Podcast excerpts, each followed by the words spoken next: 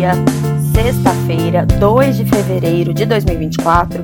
Sejam todos bem-vindos ao Minuto Mega, o seu café da manhã energético disponível como podcast todos os dias na sua plataforma de áudio digital preferida. Se você não quer perder um minuto, siga e favorite o nosso podcast no seu tocador, e assim você vai receber uma notificação todos os dias quando o episódio novo estiver disponível. Para seguir bem informado, Acesse megawatt.energy e se inscreva para receber de manhã a Mega News, a newsletter mais completa do setor, com todas as notícias importantes que você precisa para iniciar o seu dia. Eu sou Camila Maia, jornalista da Megawatt, e hoje a gente tem uma notícia ruim em relação à concessão de distribuição de Roraima. Roraima sofreu mais um apagão ontem.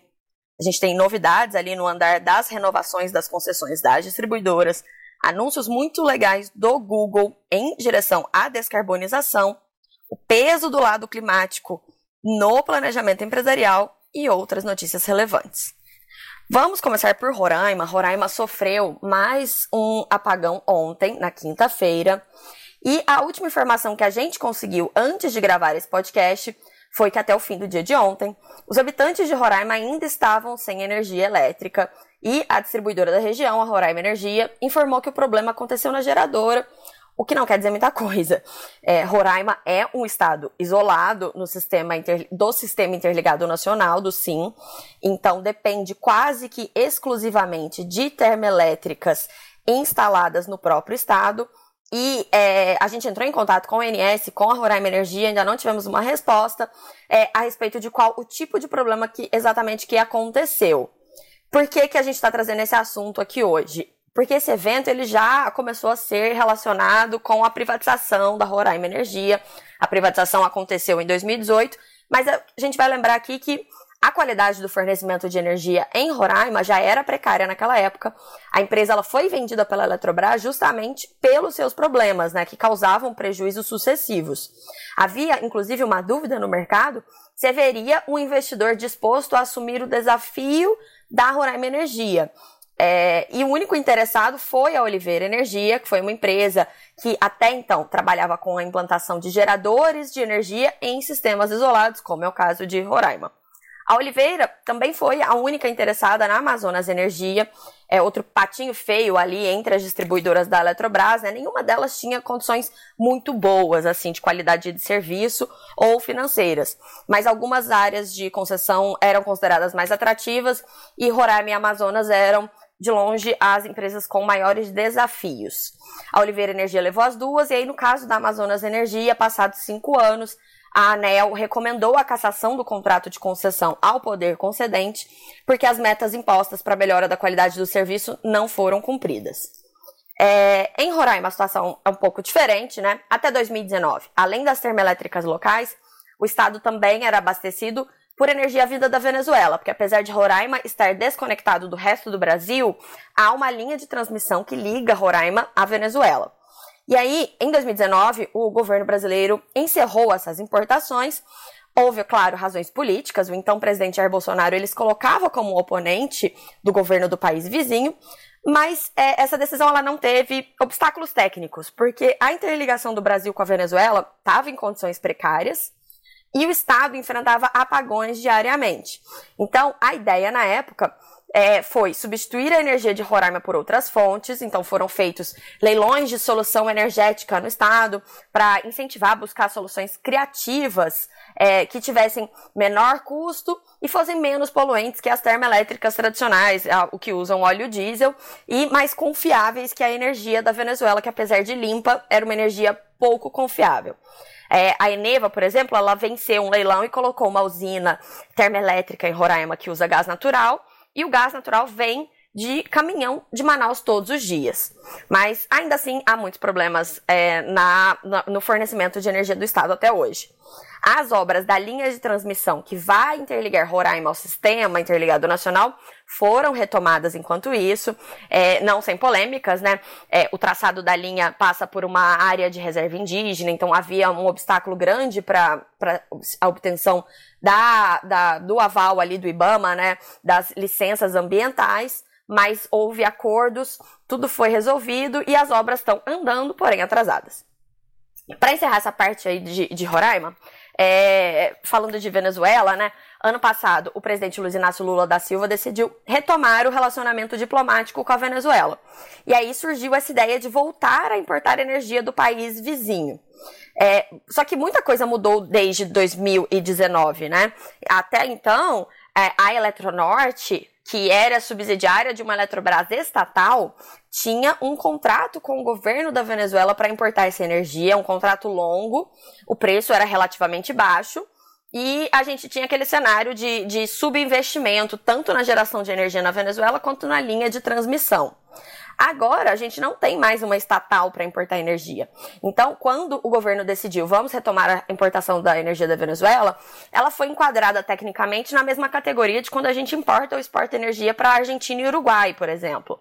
É, as empresas, as comercializadoras de energia podem pedir habilitação técnica para serem importadoras ou exportadoras de energia para esses países e a decisão não é política, é técnica. E aí a, existem mecanismos para que, que esses, é, essas operações aconteçam. No caso da Venezuela, uma única empresa se candidatou, digamos assim, a fazer essa importação da Venezuela, pelo menos até o momento, que foi a Âmbar Energia da JF. É, só que aí o contrato veio bem mais caro. A ANEL depois aprovou o custo variável unitário ali da energia é, que será comprada né, da, da Venezuela e é uma energia mais cara. Por que, que essa energia é mais cara? Bom, é, isso pode ser explicado pelo fato de que a Venezuela sabia que Roraima já pagava uma conta muito alta na geração local. Então, para que cobrar um valor baixo, sendo que eu sei que eles podem pagar um valor maior e ainda assim ter algum tipo de economia? Ainda assim, a gente não está importando energia da Venezuela. E por quê? É, os testes que precisam ser conduzidos pelo ONS para verificar se a importação será viável não foram feitos ainda, eles estão sendo adiados desde o ano passado, a gente ainda não tem previsão para isso.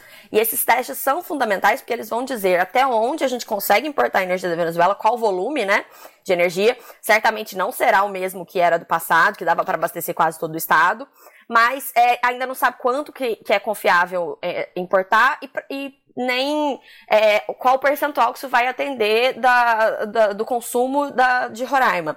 E aí, a ideia né, dessa importação é que mais para frente, quando Roraima estiver interligada com o Sistema Interligado Nacional, o Brasil possa exportar energia para a Venezuela também. Então, seria uma nova fronteira né, de, de, de importação e exportação de energia, que por enquanto ainda não está rolando. Bom, vamos falar agora sobre a, os problemas das distribuidoras. A gente tem falado aqui sempre nessa questão do impasse sobre a prorrogação das concessões das distribuidoras que vencem nos próximos anos. São 20 distribuidoras cujas concessões vencem nos próximos anos, 20 distribuidoras bem importantes. A primeira delas é a EDP Espírito Santo, vence em julho de 2025. O prazo para que o governo editasse um decreto com essas regras já foi desrespeitado, porque ele venceu em 17 de janeiro. A gente publicou uma matéria nessa sexta-feira de manhã na Megawatt, contando que tudo indica que esse prazo será ainda mais adiado por conta do envolvimento da Casa Civil na redação do texto. Essa previsão ela veio do Tribunal de Contas da União, TCU, porque na quarta-feira o ministro do TCU, Haroldo Cedraz, ele decidiu sobre um pedido feito pela Comissão de Minas e Energia da Câmara. É, eles pediram informações sobre o processo de renovação, é, tinham diversas questões ali, e ali o Cedraz é, explicou né, que o decreto está nas mãos do poder concedente, que o TCU é, decidiu avaliar caso a caso se as distribuidoras que aderirem a essa renovação terão de fato condições de fazer isso. E aí tem uma frase dele que chamou bastante atenção. Ele disse que, como a Casa Civil pediu para avaliar melhor essas diretrizes, poderá haver mudança substancial em relação à minuta de decreto que tinha sido submetida pelo Ministério de Minas e Energia ao próprio tribunal quando aguardava uma avaliação ampla da corte sobre o tema. E isso chamou bastante atenção do mercado, porque esse texto que foi submetido a, ao tribunal, ele era, ele foi o resultado de discussões muito profundas feitas no âmbito de uma consulta pública aberta pelo Ministério de Minas e Energia com todo o setor no ano passado.